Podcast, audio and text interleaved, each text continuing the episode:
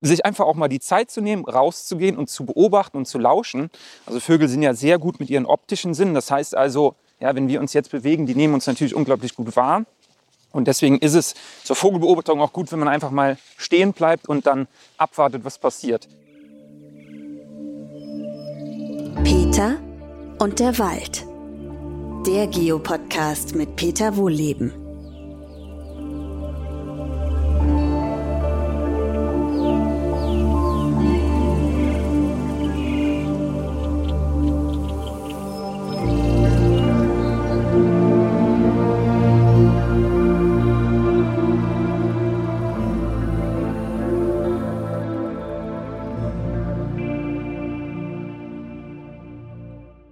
Willkommen zu einer neuen Podcast-Folge. Heute geht es rund um das Thema Vögel und dazu habe ich mir den Jonas eingeladen. Jonas hat Biologie und Geografie studiert. Äh, du hast an der ähm, Uni Koblenz eine Zeit lang gearbeitet, bist dann zur Waldakademie gestoßen, dort als Dozent tätig. Und groß verabreden braucht man uns eigentlich nicht, weil wir arbeiten ja zusammen. Also willkommen, Jonas. Ja, vielen Dank, Peter.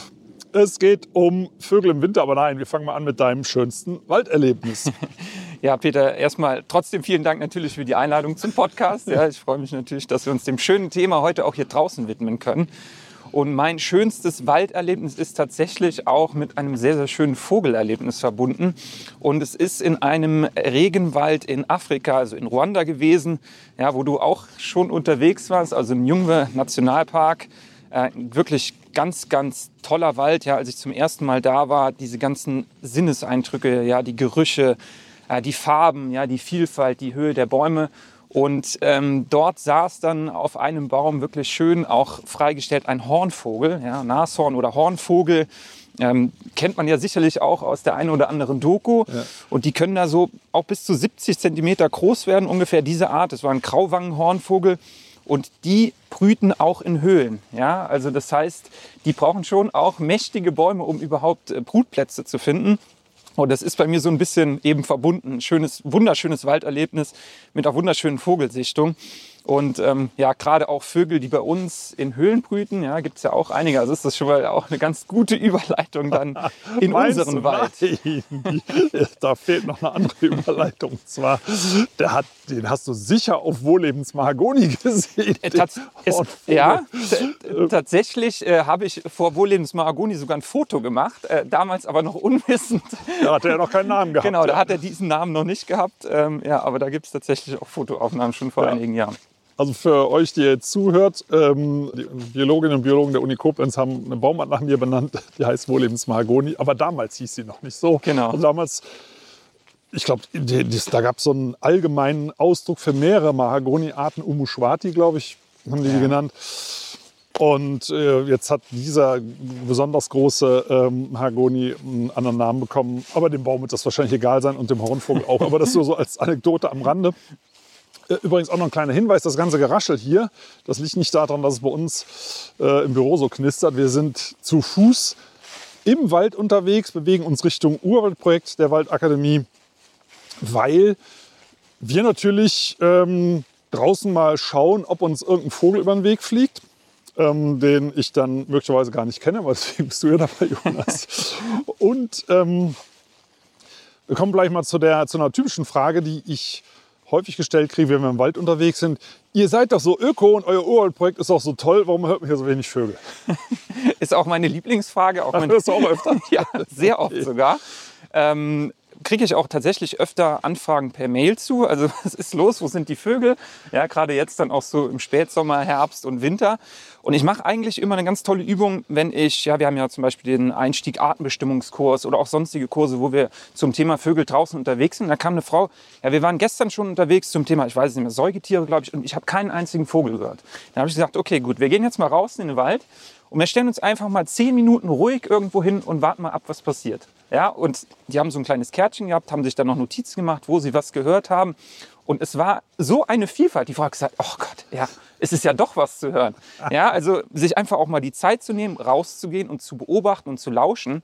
Also Vögel sind ja sehr gut mit ihren optischen Sinnen. Das heißt also, ja, wenn wir uns jetzt bewegen, die nehmen uns natürlich unglaublich gut wahr. Und deswegen ist es zur Vogelbeobachtung auch gut, wenn man einfach mal stehen bleibt und dann abwartet, was passiert. Ähm, aber jetzt, um nochmal auf den Punkt zurückzukommen, warum es denn so ruhig ist.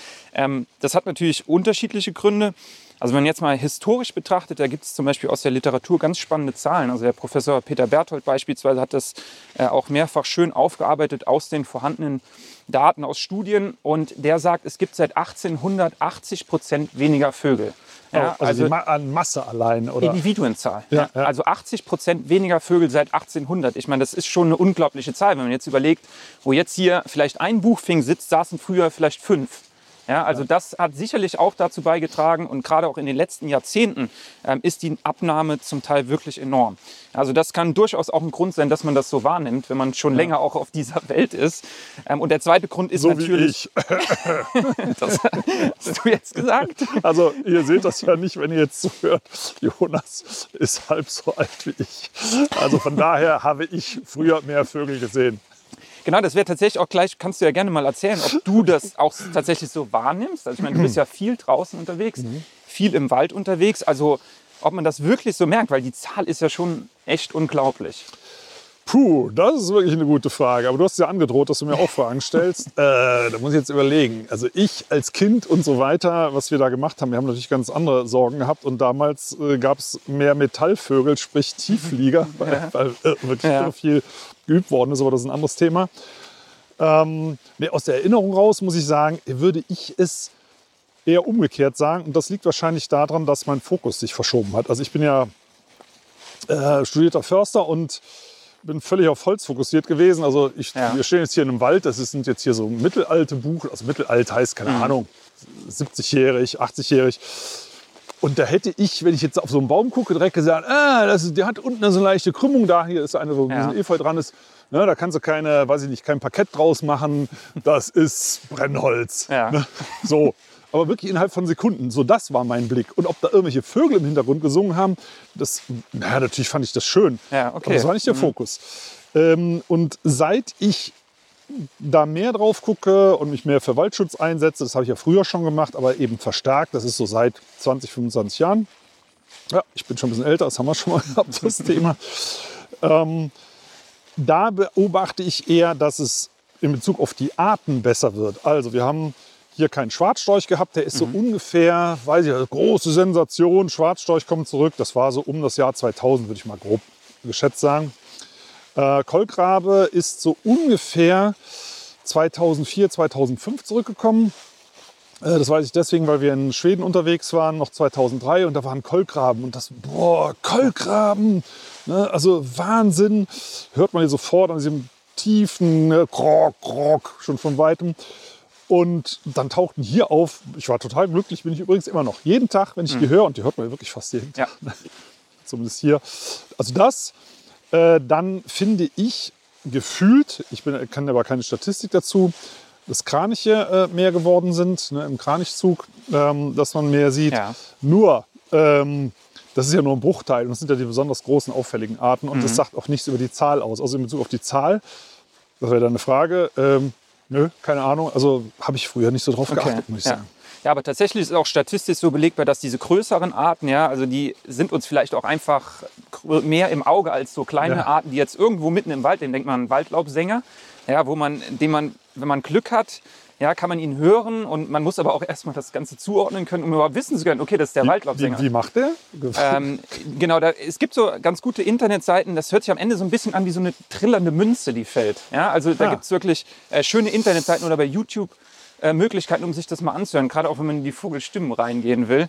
Also ähm, wir kommen ja hier von Hölzchen auf Stöckchen. Vielleicht ein kleiner eingeschobener Service-Tipp. Was würdest du als Vogel-App empfehlen, wenn jemand sagt, ich möchte mal diese klingelnde Münze hören, weil der, wie hieß der, Waldlaubsänger? Waldlaubsänger, genau.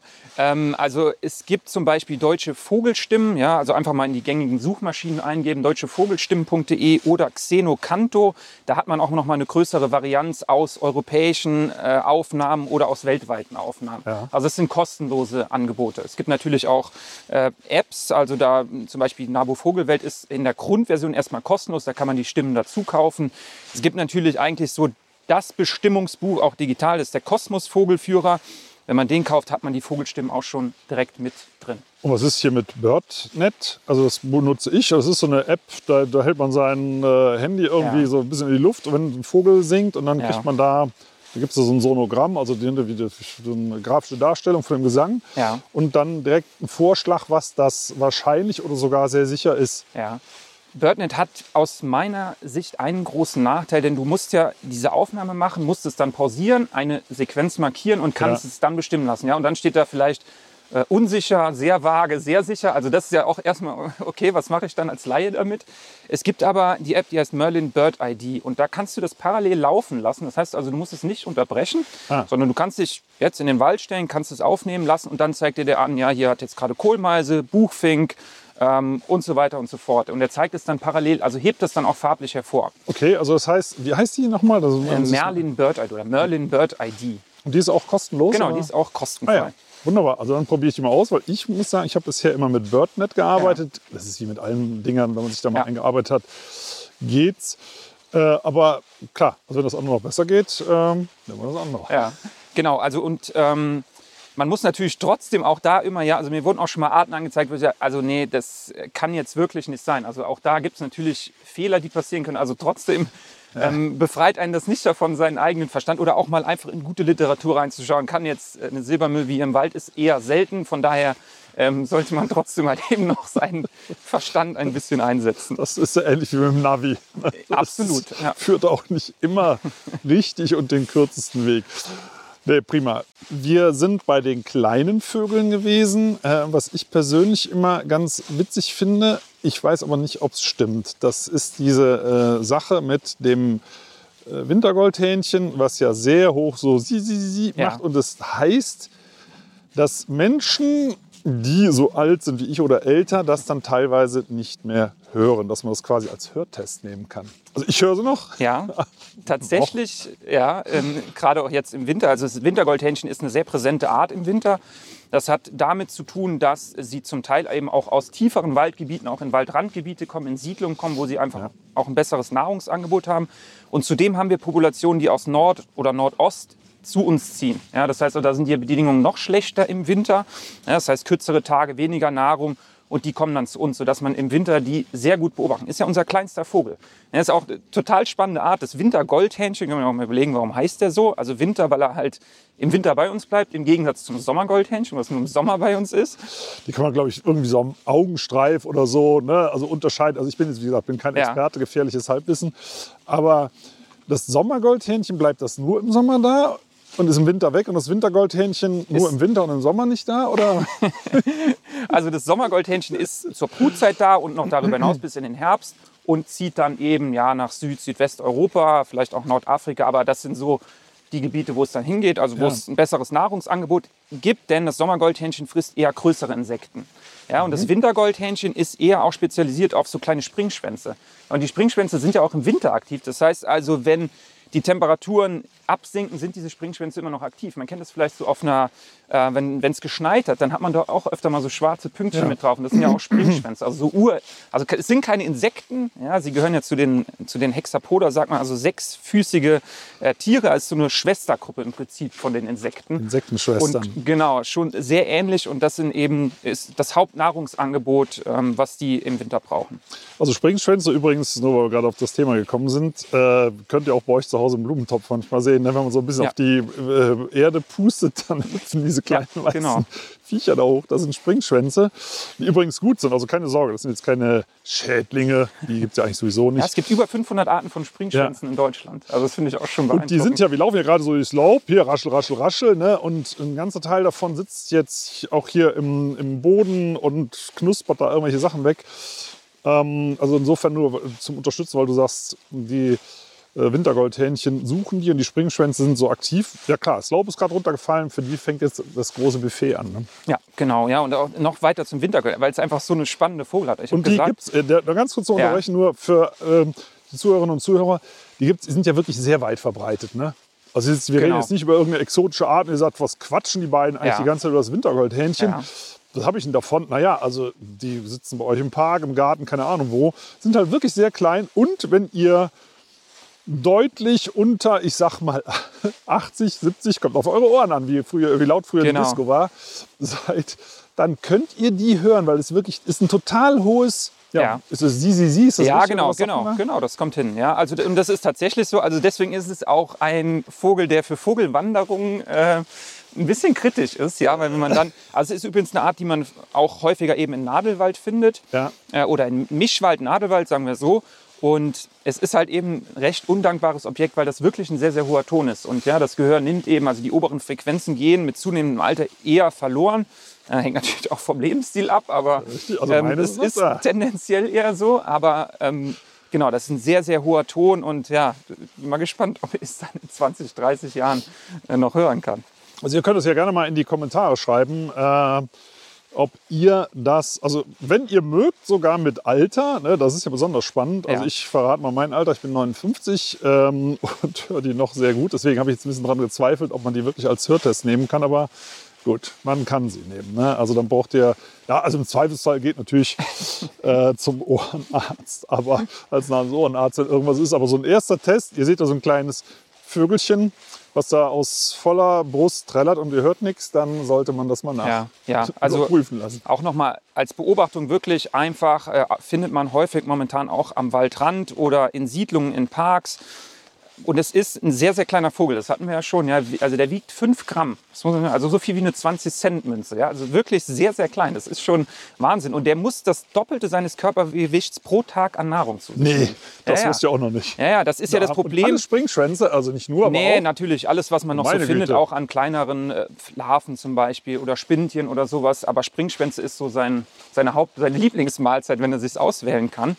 Und das ist wirklich schon extrem. Ne? Das ist ja das Problem bei vielen kleineren Tieren, weil das Verhältnis von Volumen zu Oberfläche eben so schlecht ist, dass, also schlecht in Anführungszeichen. Aber das heißt, sie brauchen einfach mehr Energie, die sie zu sich nehmen müssen, weil sie so einen äh, hohen Bedarf einfach an Energie haben. Ja, wenn man sich das jetzt für uns überlegen würde, wir, müssten wir jeden Tag 160 Kilo Nahrung zu uns nehmen. Also Ähm, ähm, das ist schon 180. Nein, das wäre selbst mir zu viel, obwohl ich wirklich sehr gerne esse, aber ich Ja. schweife mal wieder ab. ähm, aber apropos frieren. Ich habe mal irgendwo ein Foto gesehen von Baumläufern, die sind ja auch nicht besonders groß. Ähm, ne, also ich will nicht sagen, die sind so ähnlich wie Kleiber, aber die suchen so ähnlich wie Kleiber an, an, an der Rinde nach irgendwelchen Insekten, Spinnen, keine Ahnung was also auch relativ klein, ähm, dass die um in besonders kalten Nächten so Schlafgemeinschaften bilden. Obwohl die ja eigentlich jetzt nicht in Schwärmen auftreten. Ne? Ja, genau. Also das ist ähm, ganz typisches Verhalten, was einige Vögel über den Winter zeigen.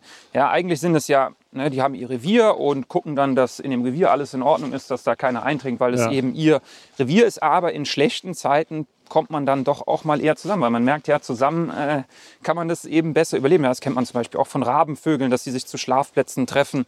Es hat ja unterschiedliche Vorteile. Also einerseits, dass man vielleicht auch ein bisschen wachsamer gegenüber Feinden ist. Und natürlich, dass man, wenn man zusammen sitzt, sich auch gegenseitig unterstützen kann in der Wärme. Ja, das heißt also, die treffen sich wirklich, das kennt man zum Beispiel für Gartenbaumläufer, das kennt man für äh, Schwanzmeisen beispielsweise. Und die sitzen dann zusammen, um, ja, also da gibt es wirklich tolle Bilder auch von den Baumläufern, wo die dann so mit dem Körper nach innen und die Schwänze zeigen so nach außen. Und das ist äh, wirklich ein schönes Bild, dass die sich dann so gegenseitig auch ja, mit Wärme unterstützen. Ja, wie kann man also jetzt apropos unterstützen, wenn ich Vögeln helfen will? Und das ist ja das typische Winterthema. Alle äh, packen jetzt ihre Kartons mit Meisenknödeln aus. Ne? Ähm, Sehr gut. Äh, ich wollte gerade sagen, wir auch puh, Glück gehabt, dass das okay ist. Ich war ja übrigens früher äh, ein absoluter Gegner der Vogelfütterung, also bei uns im Garten, nicht für Okay. andere Leute. Wo ich gesagt habe, nee, das verfälscht das. Äh, ich fördere damit nur bestimmte Vogelarten und äh, es ist ja, es ist natürlich auch ein Eingriff. Und wenn man mal ehrlich ist, Vögel, die meisten Vögel sind ja Raubtiere.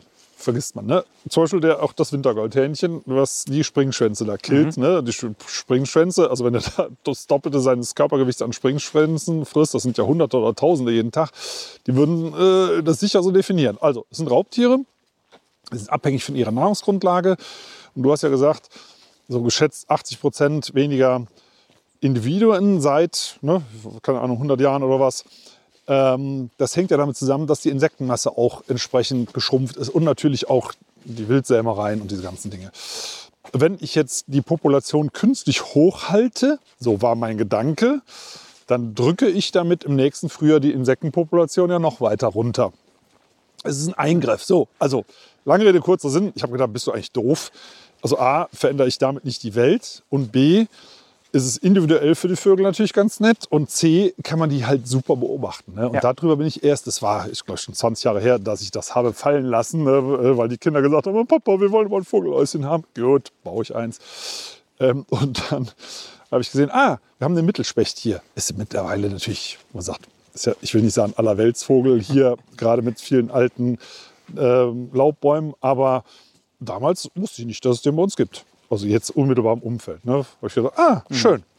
Also Thema Vogelfüttern. Wie macht man es am besten? Ja, also es ist in Deutschland immer noch ein heiß umstrittenes Thema. Kann man sagen, auch was große Naturschutzverbände angeht. Ähm, es ist immer noch, ja, leider sehr stark diskutiert. International wird es seit Jahrzehnten gemacht. Ja, wenn man nach England guckt, in die USA guckt, wird es seit Jahrzehnten gemacht, weil man einfach weiß, die Vögel brauchen das.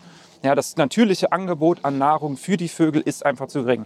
Jetzt hast du natürlich schon auch wichtige Punkte genannt. Wir können natürlich zum Beispiel kriegen wir Rauchschwalben oder Mehlschwalben, die kriegen wir nicht irgendwo mit unserer eigenen Zufütterung, ähm, dass die, weil die in der Luft nach Insekten beispielsweise jagen, den können wir eher durch andere Sachen weiterhelfen. Ja? Und da ist ja eben, dass wir unsere natürlichen Systeme intakt halten, ist eigentlich das Wichtigste, was wir tun können.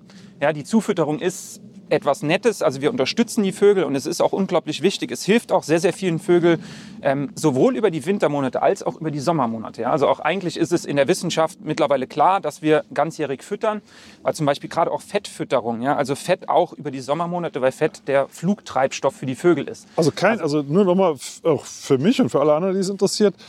Also Meisenknödel gerne ganzjährig. Ja, auf jeden Fall. Wobei auch das, der kleine Einschub, ist ja immer die Frage, wenn wir die Knödel aufhängen, die sind dann in diesen schäbigen Plastiknetzen, die werden dann teilweise, holen sich Krähen, Eichhörnchen, Marder, die Dinger mit den Netzen weg, dann habe ich die mal in so eine Spirale aufgehängt. Äh, auch schlecht, weil da bei uns klaut die immer der Marder raus. Ne? Ah, Also okay. ähm, das ist so, und ich, ich, der müsste eigentlich bald platzen, so viel Fett, wie der schon gefressen hat. Ähm, vielleicht versteckt ihr die auch nur irgendwo. Ähm, wie biete ich denn das am besten an? Ich Ja. glaube, wir müssen übrigens gleich so langsam umdrehen. Also nur, wir sind hier quasi in so einer Art Sackgasse unterwegs, sonst sind wir gleich immer ganz im Ja. tiefen Tal und kommen hier heute nicht mehr raus.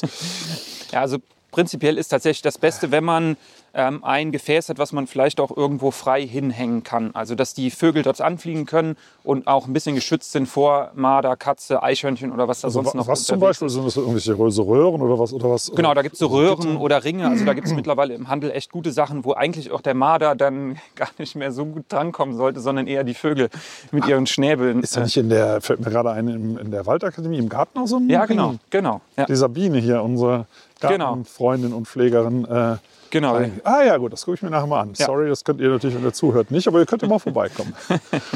Genau, also das ist äh, schon wichtig und ja, jetzt gerade im Winter, du hast es ja auch schon angesprochen, ähm, Körnernahrung, also da gibt es auch wirklich tolle Mischungen, kann man natürlich auch auf eine gute Herkunft achten, gucken, dass es vielleicht auch Bio-Herkunft sogar ist, damit ne, wir natürlich nicht noch mehr gespritztes Zeug auch an die Vögel verfüttern. Das hat ja vielleicht dann so Ja, eine oder anderen Situation auch äh, eventuell einen nachteiligen Effekt. Plus die Fläche wird ja gebraucht und ähm, wird ja auch mit entsprechenden ja. unschönen Dingen behandelt. Von daher kann man da auch so ein bisschen drauf achten. Und du hast es schon gesagt, es sind einfach wunderschöne Beobachtungen, gerade auch in den Wintermonaten. Also ich hatte zum Beispiel bei mir zu Hause jetzt gerade auch schon wirklich schöne Vögel. Und ähm, es gehört aber eben auch dazu, dass man seinen Garten entsprechend gestaltet. Ja, also dass man dann das Vogelhäuschen aufstellt und auf seinen Schottergarten stellt, ja, das ist dann irgendwo auch ein bisschen schwierig. Von daher auch eine gute Gartengestaltung, ja. Also versuchen ein paar Bäume, ein paar Sträucher, natürlich auch einheimische Pflanzen, weil das ist ja das, was die Vögel kennen, was sie brauchen. Ne, auch beerentragende ähm, Sträucher, die man im Herbst dann hat, wo jetzt Wacholdertrosseln drankommen, wo Amseln drankommen, also die eher so weicheres Futter auch fressen. Efeu dann- zum Beispiel auch super, ne? Efeu auch super, genau. Also möglichst darauf achten, ja, oder ähm, die Vogelbeere, ja, das ist ja auch ganz spannend. Der wissenschaftliche Name der Vogelbeere, Sorbus aucuparia. Und der zweite Teil, aucuparia, heißt Vogelfang, ja, weil man den früher eben genutzt hat. Man wusste, die Vögel kommen dahin, hat dann die Netze aufgespannt und hat da die Vögel gefangen. Also auch da gibt es tolle Zahlen zu, ja, um die 60 Vogelarten, die Vogelbeeren fressen. Also das kann ich jedem nur empfehlen. Pflanzt eine Vogelbeere in den Garten, dann hat man schon mal einen kleinen Schritt getan, um die Vögel auch zu unterstützen. Ähm, und nochmal um das auch so ein bisschen, also das reicht tatsächlich alleine nicht. Also wir müssen großflächig gucken, dass wir unsere Natur in Ordnung bringen. So eine kleine Tannenmeise zum Beispiel, die braucht pro Tag im Winter ungefähr 200 Fichtensamen oder 50 Sonnenblumenkerne. Aha. Jetzt kannst du dir überlegen, wie viel Sonnenblumen du in deinem Garten pflanzen müsstest, um nur eine Tannenmeise äh, durch den Winter zu bekommen. Also ja, das ist ein wichtiger Aspekt, ja, auch insektenfreundlichen Garten, äh, dass man auch Amphibien, Reptilien vielleicht fördert mit einer kleinen Wasserstelle, mit Steinen. Also es geht einfach um das große Ganze. Apropos Wasserstelle. Ähm, das vergessen, glaube ich, auch viele Leute, dass Vögel auch mal was trinken müssen. Ne? Ja. Und äh, wenn es entweder lange trocken ist im Sommer oder im Winter, wenn es friert, äh, sollte man eigentlich ab und zu mal Wasser anbieten. Jetzt ist natürlich das Problem, äh, wenn es friert, friert das natürlich auch direkt zu. Äh, also macht Sinn, warmes Wasser einzufüllen oder könnte das theoretisch den Vögeln auch schaden? Also heiß ist natürlich nicht, klar. Ja, genau. Also da sollte man vielleicht dann eher also maximal lauwarm und dann natürlich gucken, dass man das regelmäßig kontrolliert. Ja, ja wie du sagst, das friert natürlich auch ein sonst. Ähm, ja, aber ganz wichtig ist, also gerade jetzt, wenn es auch ausreichend geregnet hat, dann findet man ja viele Pfützen und ja. da kommen die Vögel eigentlich gut mit klar. Wichtiger ist es, wie du auch angesprochen hast, dass im Sommer Wasserstellen mit ja. zur Verfügung stehen. Gerade in längeren Trockenzeiten, das ist für die Vögel sonst schon wirklich ein Problem, dass sie sich mal abkühlen können, dass sie was trinken können. Also es wird ja vielfältig auch genutzt. Ja, ja. Na gut, aber ähm, kommen wir nochmal zurück jetzt insgesamt zur kalten Jahreszeit und zwar zum Thema Zugvögel. Ähm, gut, Kraniche kennen die meisten Leute ähm, und die mittlerweile auch den ganzen Winter lang ziehen. Ne? Also die spätesten, ja. letztes Jahr waren, sind glaube ich die letzten im Januar äh, rüber. Und die ersten ja. teilweise auch im Januar schon wieder zurück und vielleicht auch nochmal äh, wieder in Richtung Süden. Also das ist hin und her. Aber was für so seltenere Wintergäste gibt es bei uns zu beobachten. Aber ich glaube, du wolltest vorher noch was anderes sagen. Genau, weil das Thema Kraniche ist natürlich auch unglaublich spannend. Ja? Also es gibt so Hauptzugrouten von Kranichen, ja. äh, in den Korridoren, in denen die entlangziehen. Das ist tatsächlich sogar auch ein Korridor, der hier so über Nordrhein-Westfalen, Rheinland-Pfalz dann drüber geht. Und der andere geht, ja, so ein östlicher Weg dann über Marburg. Ähm, ist, ein, ist ein großer Zugkorridor. Und teilweise ist es auch so, dass sie im Winter bleiben und dann aber bei Kälteeinbrüchen ziehen. Ja, dann noch Ach, mal, das sind die, die im Genau, das ist dann das, was her, ne? du wahrscheinlich unter diesem ja. Hin und Her beobachtet hast. Also das haben wir mittlerweile bei einigen Vögeln, ja, auch Weißstörche zum Beispiel, die äh, vermehrt bleiben äh, dass man einfach ja, diese Anpassung hat. Auch infolge der Klimaveränderung gibt es auch spannende Zahlen, wovon ausgegangen wird, dass vielleicht in den nächsten 50 bis 100 Jahren wir möglicherweise gar keine Zugvögel mehr haben, weil die Temperaturänderungen das eben möglich machen, dass sie auch bleiben können. Ähm, dann seltene Gäste, die wir jetzt haben könnten. Wir hatten tatsächlich letzte Woche ja auch in der Waldakademie einen seltenen Gast. Äh, leider aus einem traurigen Grund. Äh, eine Rotdrossel ist also eine Brutvogelart. Also man ist sich unsicher, ob sie auch in Deutschland brütet, aber eigentlich eine in skandinavischen Ländern brütende Drosselart. Also eine mhm. kleine, hat so eine rötliche Flanke, also wirklich auch ein kleiner, schöner Vogel. Und der hatte äh, einen Streit mit einer Elster. Und die Elster ist natürlich deutlich größer, kräftiger und hat den auch so ein bisschen attackiert. Und wir haben ihn dann gepäppelt und wieder freigelassen. Also das hat man ganz typisch, dass Rotdrosseln zum Beispiel im Winter zu uns kommen. Ja, findet ihr häufig auch jetzt in der Nähe von Siedlungen. Die haben so einen hohen Ziebton. Ja, also sind so. Willst mal nachmachen, oder? Ja, so Zieb. Also das ist wirklich, wenn die wenn die überfliegen, so, sehen ähnlich aus wie Stare, aber man kann sie häufig eben an diesem Ruf hören. Ja, da müssen wir darauf achten, weil ich hatte ja. bei uns gestern auch, ähm, und Stare, die quatschen ja so eher. Ne? Ja, genau. Also, so geschwätzig. Weiß, weiß ich gar nicht, wie man das nachmachen will. Ja. Es geht wirklich, sorry, ich bin leider auch kein guter Vogelstimmimitator. Irgendwie so. Ja, das ist so ein Hin- und Hergeschnatter, wirklich ein, ja. wirklich alles durcheinander. Aber das hat sich da nicht ganz so angehört bei uns. Also es waren auch größere Vögel, so die Größe würde passen. Das ist ja so grob Amselgröße. Ne? Ja, ein bisschen kleiner sogar. Ein bisschen ja. kleiner, mhm. aber so auf den ersten Blick. Ja. Und, äh, und es waren so geschätzt ja, 50, 50 Vögel oder so. Dann waren es vielleicht so eher Wacholdertrosseln. Das glaube ich nicht, weil die kenne ich ganz gut. Mhm. Ähm, also die, die rätschen so mehr. Also ich habe die auch länger beobachtet, äh, wenn die zum Beispiel Krähen vertreiben. Teilweise brüten die bei uns auch. Mhm. Und dass sie so in Schwärmen ähm, über die Wiesen ähm, ziehen. Das sehe ich dann immer, wenn wir unsere Pferde füttern. Äh, die kann man ganz gut erkennen. ne? Die haben so einen grauen Kopf und so braune Ja. Flügeldecken. Also die waren es, die sind auch ein bisschen größer. Ne? Mhm, Äh, genau, ja. Die, sind waren es nicht. Aber gut, es konnten, könnten, wir waren, waren, das war ja das Thema, theoretisch Rotdrosseln Genau. gewesen sein. Ähm, Es gibt natürlich auch noch andere Arten, also Bergfinken zum Beispiel. Ja, hatte ich jetzt die Tage hier auch wieder einen. Ähm, schön gefärbt, am besten auch da mal ein Bild angucken. Ja, das ist immer so ein bisschen schwierig jetzt in der Beschreibung. Einfach ne, auch da kann man in diese Apps reingucken. Buchfink nur anders. Sorry. Genau. Das, Genau, also das auch- euch jetzt alles auch. Genau. Also einfach mal reingucken, auch die Arten vergleichen ist immer super. Kann man eben auch ganz gut anhand ihrer Rufe jetzt unterscheiden. Ähm, brüten auch in skandinavischen Ländern. Und das Problem eben, in Skandinavien werden ja die Tage kürzer. Ja, es Ja. ist noch kühler, es ist womöglich auch noch mehr Schnee. Das heißt also, das Nahrungsangebot wird dort knapper. Und das bedeutet, viele Vögel aus diesen nordischen Ländern ziehen eben zu uns oder natürlich auch noch weiter äh, nach Südwesteuropa, Südeuropa oder Nordafrika oder wohin auch immer, wo es halt eben, oder teilweise ziehen Vögel auch nach, ähm, äh, nach Osten, ja, das heißt also so in, auf den indischen Subkontinent zum Beispiel. Also auch das gibt es, ja. Also es ist nicht alles immer nur nach Süden, sondern es gibt auch noch andere Zugrichtungen. Ja, und mit den Bergfinken nochmal darauf zurückzukommen, also was ich früher mal gesehen habe, ist, dass die halt tatsächlich auch Bucheckern, auf den, Ja. hinter den Bucheckern hinterher ziehen sozusagen. Und also dieses Jahr hat es ja zumindest bei uns hier einige gegeben. Und die, die fallen halt wirklich in großen Schwärmen, auch relativ Ja. laut da ein. Also unsere heimischen Buchfinken, die, rotten die sich zu Schwärmen zusammen oder nicht? Da könnte man das nämlich vielleicht schon unterscheiden, wenn das so Ähm, wäre. Also tatsächlich kann man es oft anhand der Größe von diesen Schwärmen, was du, das ist ein typisches Phänomen, was man beobachten kann. Das sind zum Teil mehrere Zehntausend, Hunderttausende, ja manche Beschreibungen gehen so von mehreren Millionen Vögeln aus an Bergfinken, die dann zusammen in solche Waldgebiete kommen und da das Nahrungsangebot wirklich massenhaft auch in Anspruch nehmen und dann durchaus auch in andere Gebiete weiterziehen. Ja. Also das ist was, wo man typisch schon äh, darauf hindeuten könnte, okay, das sind sehr wahrscheinlich Bergfinken. Und bei Buchfinken, ja, die kommen auch schon mal in Grüppchen zusammen, ja, zum Teil ziehen sie auch zusammen, aber ja, da, also ganz typisch eben diese großen Schwärme würde ich jetzt eher den Bergfinken zuordnen. Ähm, dann gibt es noch einen Vogel, der im Mittelalter anscheinend ein bisschen öfter aufgetreten ist hier, den Unglücksheer. Der hat seinen Namen nicht, nicht von ungefähr, oder? Ja, der arme, die, oder allgemein die armen Rabenvögel, ja, die müssen ja, mussten vieles erleiden.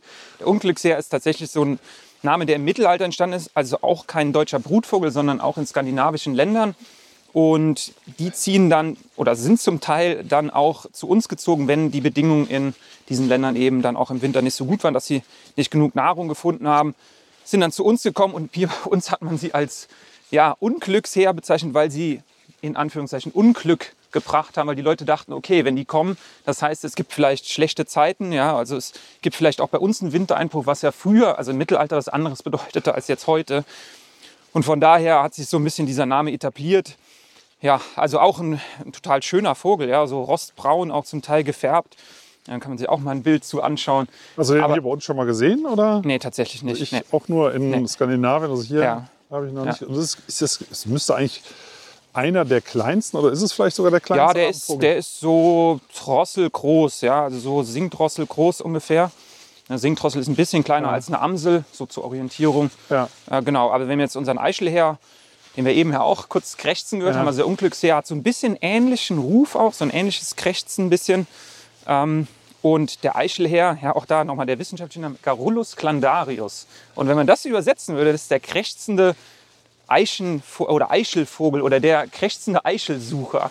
Also das, ich finde das total spannend. Da gibt es ganz viele spannende wissenschaftliche Namen, die man so äh, den Tieren oder auch Pflanzen zum Teil gegeben hat, äh, die man da ableiten kann und was man da so rauslesen kann. Ja, der Eichelherr ist ja auch nicht immer so ganz beliebt. Bei mir Ja, schon. bei- also, ist übrigens genau. auf dem Wappen der Bei mir, genau, unser Wappenvogel, ähm, ein toller Vogel, ja. Ich freue mich immer, wenn man in den Wald geht und man hört dieses Krächzen. Man kann das ja auch zum Beispiel für seine eigene Vogelbeobachtung nutzen. Ich hatte zum anderes Beispiel auch mit einem Rabenvogel dieses Jahr meine erste Sumpfeulenbeobachtung. Ja, und die Sumpfeule habe ich eigentlich nur gesehen, weil Rabenkrähen die Sumpfeule aufgescheucht haben. Ja, das heißt, das hat man ganz typisch bei Eichelherren auch, dass sie zum Beispiel ähm, Waldkäuze dann sehr lautstark malträtieren. Oder ich hatte dieses Jahr auch eine tolle Steinkautzbeobachtung, auch aufgrund eines Eichelhers, weil er den geärgert hat und den ja, zum Verlassen dieses Gebiets auffordern wollte. Also man kann das auch wirklich zur Vogelbeobachtung ganz toll nutzen.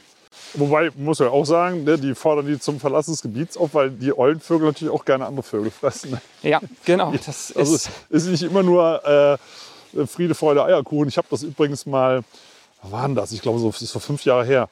Da lag ich irgendwann sonntags auf der Couch und denke, ah, es fängt an zu schneien.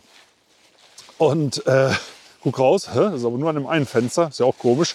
Und habe dann in den Baum drüber geguckt und gesehen, rupfte gerade ein Eichelherr eine Kohlmeise. Oh, ja. das, äh, diese Form von Schnee ist natürlich nicht so schön, aber das ist halt Natur. Ne? Genau. Also, äh, Ja. die- Und die, die Meise wiederum, die frisst Insekten, die das auch nicht so witzig finden. Aber wir denken dann immer direkt, ähm, das ist ein, ein grausamer Vogel. Nee, also ähm, das ist, ähm, ich sag mal, äh, weniger grausam, als wenn man in so einen großen äh, Chicken Burger Kette geht Ja. und die Vögel da in der, durch die Fritteuse Ja. wandern und vorher kein schönes Leben hatten. Also lange Rede, kurzer Sinn, das ist in der Natur ganz normaler Nahrungserwerb. Und wir heften den Tieren dann aber ganz schnell ein Etikett an, äh, unerfreulich. Wobei wir natürlich den Eichelherr äh, in, in jeder Hinsicht feiern, ne? weil, der, weil der dafür sorgt, dass ähm, zum Beispiel in diesen Fichtenmonokulturen wieder Laubbäume wachsen können, Ja. weil er halt da seine Depots anlegt. ja, war bis in die 80er Jahre als Forstschädling gelistet. Ja, Und wird auch heute zum Teil noch gejagt. Also ja, manche Elstern zum Beispiel werden ja auch gejagt. Also auch das ist natürlich ein Punkt, der immer noch äh, aktuell ist, obwohl eigentlich alle Vögel besonders geschützt sind. Ja, also ich, ich weiß es noch, als ich meine, mein Studium angefangen habe, da, das war 83, gab es ein Vorpraktikum und da war auch, das ist ja bei Forststudierenden immer noch so, dass da der, der Traditionsanteil relativ hoch ist, eben auch mit Jagd und da war direkt einer dabei, ja, ja, ich schieße Eichel her, da mache ich mir immer eine Suppe davon. Und ich wirklich dachte, okay, wo Ja. bin ich denn hier gelandet? Ja. Ja, das ist, also wenn man da auch in die Tradition reinguckt, also jetzt wirklich ähm, so ganz tief mal auch in die Ornithologie reinguckt, Johann Friedrich Naumann ist so einer der großen Ornithologen um 1850, der auch schon damals Aufzeichnungen gemacht hat, wo man auch heute noch drauf zurückgreifen kann, wenn man sich die Bestandsentwicklung so um 1800 bis 1850 angucken will. Die haben natürlich viele Vögel gefangen, auch beschrieben, sich angeschaut, aber die haben natürlich auch viele Vögel gegessen. Ja, also das muss man auch dazu sagen, da hatte man natürlich ein anderes Verständnis. Aber die haben bereits 18, ja, so um 1850 darauf hingewiesen, dass die Vögel abnehmen aufgrund der Intensivierung der Industrie, aufgrund der Veränderung in der Landwirtschaft. Und das ist jetzt 170 Jahre her. Wahnsinn. Ja, und das, genau, das ist wirklich Wahnsinn. Und wir sind da echt, auch die Hälfte unserer Vögel ist im Bestand abnehmend. Ja, also gerade so große Arten, du hattest Kolkrabe genannt, Schwarzstorch, äh, Fischadler zum Beispiel, da hat man Seeadler gute Bemühungen gemacht und das ist auch wirklich super. Da sind viele sehr engagierte Leute, die sich für diese Arten einsetzen, die im Bestand eben zunehmen, aber leider gibt es halt immer noch viele, für die auch einiges getan werden müsste. Und wenn man jetzt, ich nochmals vielleicht auch zum Thema Wald zu kommen, das ist auch eine ganz spannende Zahl, hatte ich ähm, jetzt nochmal recherchiert, dass 80 Prozent der weltweit 10.000 Vogelarten an Wald gebunden sind. Also in irgendeiner Form. Das heißt also, die brauchen Bäume, die brauchen Wälder, die brauchen Auwälder. Und das finde ich schon eine wahnsinnige Zahl. Es wird ja oft gesagt, ja, die Wälder sind so artenarm. Das Gleiche trifft übrigens dann für Amphibien zu. Das trifft auch für viele, ne, wenn wir in den Boden gucken, was da in der Artenvielfalt drin ist, die wir noch gar nicht kennen. Also ich finde, das zeigt doch auch, ja, wir sollten gucken, dass wir vielleicht auch in Deutschland so ein System an vernetzten Waldgebieten auch hinbekommen und natürlich auch Offenlandbiotopen. Das muss natürlich immer eine Kombination auch sein, um großflächig auch was bewirken zu können. Ja, definitiv. Also und muss ja auch was kommen. Ne? Also Deutschland hat ja unterschrieben, Montreal-Abkommen, 10 Ja. Prozent der Fläche soll streng geschützt sein. Das kann ja nur Prozessschutz heißen. Das heißt, Natur darf da machen, was sie will. Und die will bei uns Wald oder Moor. Ne? Also was anderes Ja. gibt es eigentlich nicht, bis auf ganz, ganz wenige Ausnahmen. Das heißt also, wir brauchen, werden, wenn das dann umgesetzt wird und das ist versprochen, dann werden wir mehr Waldwildnis bekommen. Und wir haben aber auch durch diese ganzen Nadelbaummonokulturen äh, Vogelarten reinbekommen, die es hier früher so, zumindest in, die, in der weiten Fläche, gar nicht gab, wie den Fichtenkreuzschnabel. Ja. Wobei ich sagen muss, ich sehe den ehrlich gesagt, weiß ich gar nicht, ob ich überhaupt schon mal einen gesehen habe, gehört. Ja, sind hier aber auch bei uns. Ja, aber Also, gesehen, hast du schon gesehen? ja, habe ich auch gesehen. Jetzt gerade tatsächlich vor, drei, äh, vor zwei, drei Wochen, als ich noch mal unterwegs war, für die Vogelwanderung zu planen. Ähm, das ist halt eben das Problem, dass die häufig irgendwo in den Kronen Ja. unterwegs sind und auch recht unruhig. Ja? Die, also eine Fichtenkreuzschnabel, das kommt ja von diesem überkreuzten Schnabel. Der sieht wirklich aus, als ob das eine Fehlkonstruktion wäre, was es aber gar nicht genau. ist. Ne? Aber das hat man zum Beispiel in wissenschaftlichen Studien auch herausgefunden. Diese eben spitze Überkreuzung ist genau darauf angepasst, diese Fichtensamen aus den geschlossenen ähm, Früchten der Fichte, ja, also aus den Zapfen herauszunehmen. Also das Problem, wenn die Ja. offen sind, ist ja kein Problem. Da gehen ja auch andere, also Tannenmeise, Haubenmeise und so weiter gehen daran. Aber das, die Spezialität ist eben geschlossene Fichtensamen. Ne? Weil, Erkennt man das an den Zapfen, die auf dem Boden liegen, ob der Fichtenkreuzschnabel dran war? ähm, Schlitzen die irgendwie auf? Oder? Naja, die gehen da wirklich so rein und also ich muss ich jetzt sagen, weiß ich tatsächlich gar nicht genau, ob man so. Also klar, man sieht schon, dass die ein bisschen geöffnet sein können, aber eben die können an den geschlossenen äh, Zapfen oben Ja. rangehen und sich da einfach diese Samen direkt rausnehmen. Ja, man kann, wenn Spechte irgendwo dran gehen, das sieht man ja, Ja, ganz ein deutlich, weil die einfach grob, drauf ne? loshacken. Und ähm, ja, wenn auch andere Tiere, da, da kann man ja wirklich tolle Spuren erkennen. Und bei den Fischenkreuzschnecken vielleicht eine leichte Abhebung. Ja, also das heißt, wenn wir jetzt mal, nehmen an, wir würden die Wälder zurückbekommen, die hier früher mal waren, da spielt die Fichte bis auf ein paar Speziallagen in Deutschland ja keine Rolle, Ja. dann wäre der auch wieder weg, der Fichtenkreuzschnabel. Oder er frisst ja sonst auch noch was anderes. Also wenn keine Fichte mehr da ist und er ist ein Zapfenspezialist, Ja, wäre schlecht. Genau, es gibt noch so ein paar andere Kreuzschnäbel in Europa. Es gibt zum Beispiel in den skandinavischen Ländern noch den Kiefernkreuzschnabel. Der kann Kiefern, Fichten, Lärchen, also der ist eigentlich ein bisschen breiter aufgestellt. Und von unserem Fichtenkreuzschnabel gibt es noch ein paar Unterarten, auch in Europa. Also gerade auch im südlichen Europa, da haben die sich dann auch noch auf andere Baumarten spezialisiert. Also es mag durchaus sein, dass die sich natürlich auch weiterentwickeln und weiter verändern. Also Unterarten entstehen, die ja, vielleicht dann auch mit einem geringeren Angebot, zum Beispiel Weißtanne oder eben in Höhenlagen Schwarzwald, Alpen Oder natürlich noch. Sonnenblumenkern. Oder Sonnenblumen, ja. Es gibt Das- ja Anpassungen. Ne? Zum Beispiel die äh, Mönchsgrasmücke. Ne? Es gibt ja Untersuchungen aus Großbritannien, dass sie sich auf die Futterhäuschen anpasst. Auch ähm, Ja. in Bezug auf ihren Körperbau. Ne? Also dass die Flügel anders geformt sind, um engere Kurven, um das Häuschen zu fliegen, dass die Schnabelform sich langsam anpasst an das Vogelfutter. Also da, da passiert gerade evolutionär was Ja. äh, durch die äh, Vogelfütterung. Ja. Ja, genau. Natürlich braucht das lange Zeiträume. Also wir hatten ja eben die Baumläufer. Es gibt ja den Gartenbaumläufer, Waldbaumläufer. Es gibt äh, Sommergoldhähnchen, Wintergoldhähnchen. Also Arten, die sich sehr, sehr ähnlich sind. Also man spricht da von Schwesternarten. Und das ist ja wahrscheinlich halt eben zurückzuführen auf eine Ausgangsart, die irgendwann mal räumlich getrennt wurde, aber über längere Zeiträume. Also da spricht man jetzt bei den Arten von mehreren Millionen Jahren. Ja, also das bleibt tatsächlich abzuwarten, wie sich das jetzt in den nächsten Jahrzehnten, ja, Jahrhunderten entwickeln wird. Ich meine, wir werden ja nicht mehr allzu viel dann wahrscheinlich davon mitbekommen, ja, die Also nächsten Jahrzehnte. nicht, nee. Aber äh, ja, es bleibt auf, also es ist halt einfach eine laufende Veränderung. Also auch die Vogelwelt ist ja prinzipiell, wenn wir zurückschauen, letzte Eiszeit, die Bäume kamen wieder, also auch die Vogelwelt war natürlich eine komplett andere. Ja, da gab es vielleicht ein paar Alpenschneehühner, Mornellregenpfeifer, also so Spezialisten, die halt eben auch in diesen Gebieten vorkommen können. Und das hat sich natürlich auch innerhalb der letzten 10.000 Jahre wieder verändert bei uns. Ja. Gut, also bleibt zum Ende der Podcast-Folge. Es ist irre vielfältig. Wir haben jetzt nur ein ganz klein bisschen den Vorhang gelüftet äh, zur winterlichen Vogelwelt. Was man sagen kann, das fand ich, da möchte ich mal drauf zurückkommen, deinen allerersten Tipp. Also, wenn ihr denkt, da sind gar keine Vögel, dann äh, setzt euch doch einfach mal ruhig hin und wartet mal einen Augenblick. Das ist, ne, weil Wald braucht, also nicht nur die Vögel, auch die Rehe, die Eichhörnchen, die brauchen so ungefähr 10 Minuten, 15 Minuten, um sich wieder zu beruhigen. Ne? Ja, Und dann, dann fangen die an, ihre Geschäfte weiter zu erledigen. Äh, und dann merkt man auf einmal, ah, ich bin gar nicht alleine. Ne? Äh, es ist doch ein Haufen äh, um mich rum. Und ja, ihr könnt einen Hörtest machen. Habt ihr heute vielleicht auch äh, mitgenommen, um mal zu schauen, sind die oberen Frequenzen noch da. Es ist eine gute Idee, ganzjährig Meisenknödel anzubieten und auch was zu trinken für die Vögel. Ähm, und ansonsten ist es, ja, die Apps haben wir besprochen, ne, dass man mal schauen kann.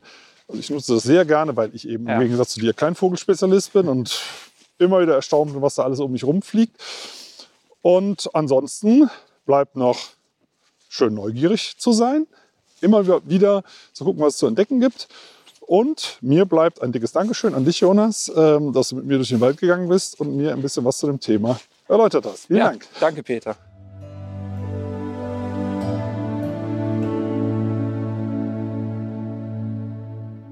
Schön, dass ihr zugehört habt. Vielen Dank. Und wenn euch die Folge gefallen hat, dann abonniert doch den Podcast einfach auf RTL Plus, Apple Podcasts, Spotify oder irgendeiner anderen Plattform. Und über eine Bewertung bei Apple Podcast würde ich mich auch sehr freuen. Übrigens könnt ihr dort auch gerne kommentieren. In der Podcast-Beschreibung findet ihr auch einen Link zur Waldakademie. Da könnt ihr mal ein bisschen stöbern. Und jetzt gibt es zum Abschluss noch etwas Waldatmosphäre für zu Hause. Viel Spaß und bis zum nächsten Mal.